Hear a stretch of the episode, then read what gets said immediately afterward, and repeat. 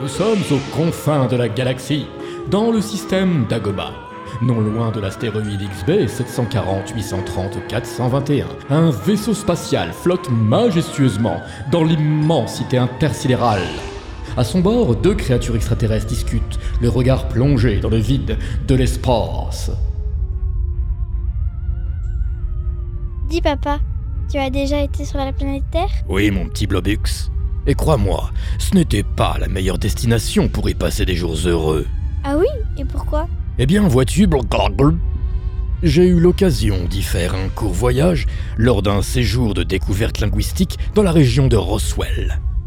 On m'a gentiment hébergé dans un magnifique duplex souterrain, très bien équipé au demeurant. C'est là que j'ai eu la chance d'en apprendre plus sur les humains. Quoi par exemple?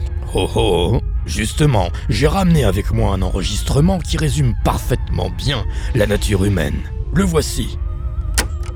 Euh, Pierre-Xavier, bonjour. Bonjour.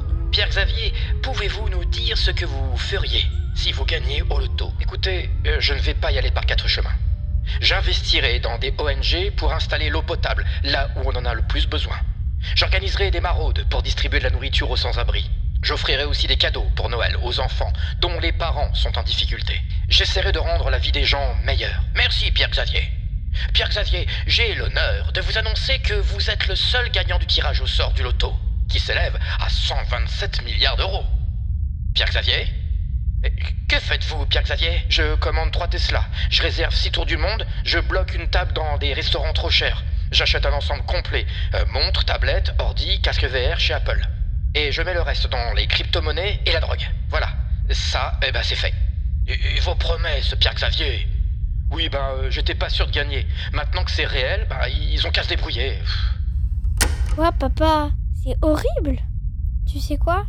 Il mériterait d'être atomisé par nos canons à rayons passeurs. Mais non, mon petit Bloblux. Ne t'inquiète pas. Ils sont capables de se détruire par eux-mêmes. Tout seuls, comme des grands. Il suffit juste d'être patient.